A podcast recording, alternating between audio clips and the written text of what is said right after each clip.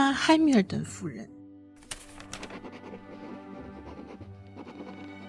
二零一六年，我踏上当年欧洲知识分子的意大利壮游之旅。那时候，我带着歌德的《意大利游记》，向往他笔下的那不勒斯。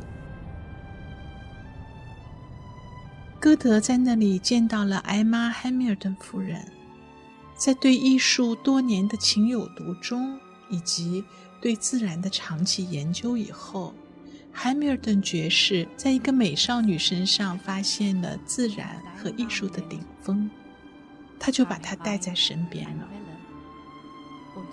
二十岁左右的美丽的英格兰女孩，她真的很美。传言中。歌德写下这句话：“歌德在那不勒斯爱上了她。”